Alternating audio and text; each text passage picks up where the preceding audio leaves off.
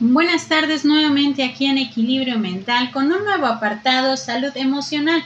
Hablemos de un tema que nos ayudará bastante a ir entendiendo la parte de lo que es el manejo de nuestras emociones, abordando dos temas muy polémicos, ansiedad generalizada y depresión.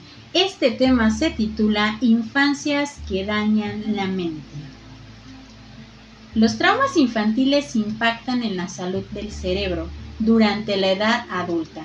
Lo ha demostrado una investigación de la Universidad del Sur de California publicada en la revista The Harvard Clinic Psychiatry, que analizó a personas sanas y otras diagnosticadas con trastornos de ansiedad generalizada o depresión. Todos ellos respondieron a cuestionarios que analizaban la presencia de trauma infantil y evaluaban sus características neuropsicológicas. Las personas deprimidas o estresadas que habían sufrido acoso físico o sexual durante la infancia obtuvieron los peores resultados en desempeño cognitivo. Esta revista de mente sana nos ayuda con este tema a irnos adentrando, darnos un poquito la información de lo que puede ser originario de la parte del trastorno de ansiedad generalizada y de lo que es la depresión, pero vamos a definir un poco qué es la ansiedad. Los trastornos de ansiedad son los que comparten características de miedo y ansiedad excesivos así como alteraciones conductuales asociadas. El miedo es una respuesta emocional a una amenaza inminente, real o imaginaria, mientras que la ansiedad es una respuesta anticipatoria a una amenaza futura. Las crisis de pánico se presentan principalmente con los trastornos de ansiedad, como un tipo particular de respuestas al miedo. Es evidente que ambas respuestas se solapan, aunque también se pueden diferenciar, estando el miedo frecuentemente asociado a excesos de anticipación automática, necesarios para la defensa o la fuga de pensamientos de peligro inminente y conductas de vida. Y la ansiedad está más a menudo asociada con la tensión muscular, vigilando la relación a un peligro futuro y un comportamiento cauteloso o evitativo. ¿Y qué diferencia hay de la depresión? Los trastornos de depresión son trastornos que están definidos de desregulación disruptiva del estado de ánimo.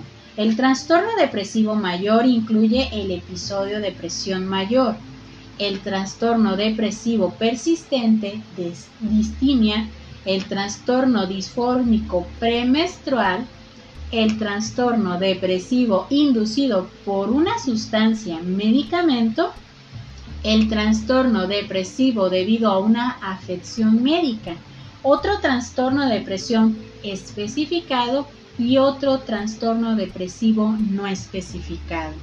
El rasgo más común de todos estos trastornos es la presencia de ánimo triste, vacío o irritable, acompañado de cambios somáticos y cognitivos que afectan significativamente a la capacidad funcional del individuo.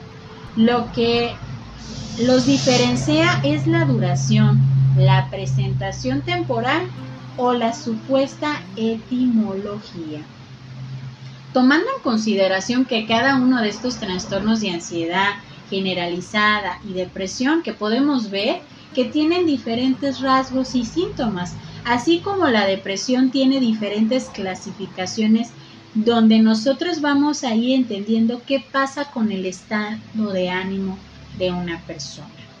Esta pequeña cápsula informativa nos ayuda a entender la parte de la diferencia de la ansiedad generalizada y la depresión en conjunto con este pequeño artículo de la revista de mente sana en compañía del manual de diagnóstico de SM5 donde cada uno de estos nos da un punto de partida que vamos a ir analizando durante cada sábado para ir entendiendo lo que son estos dos trastornos que son muy polémicos y que ahorita con la situación que podemos estar viviendo en la actualidad empezamos a ver que emergen cada vez más. La ansiedad asociada con el estrés y la depresión asociada con pérdidas de todo tipo. Hay que ir entendiendo cómo es este manejo, entender qué síntomas se pueden presentar para poder hacer una pronta intervención, sea acudiendo con tu psicólogo o en su caso también acudiendo con atención psiquiátrica.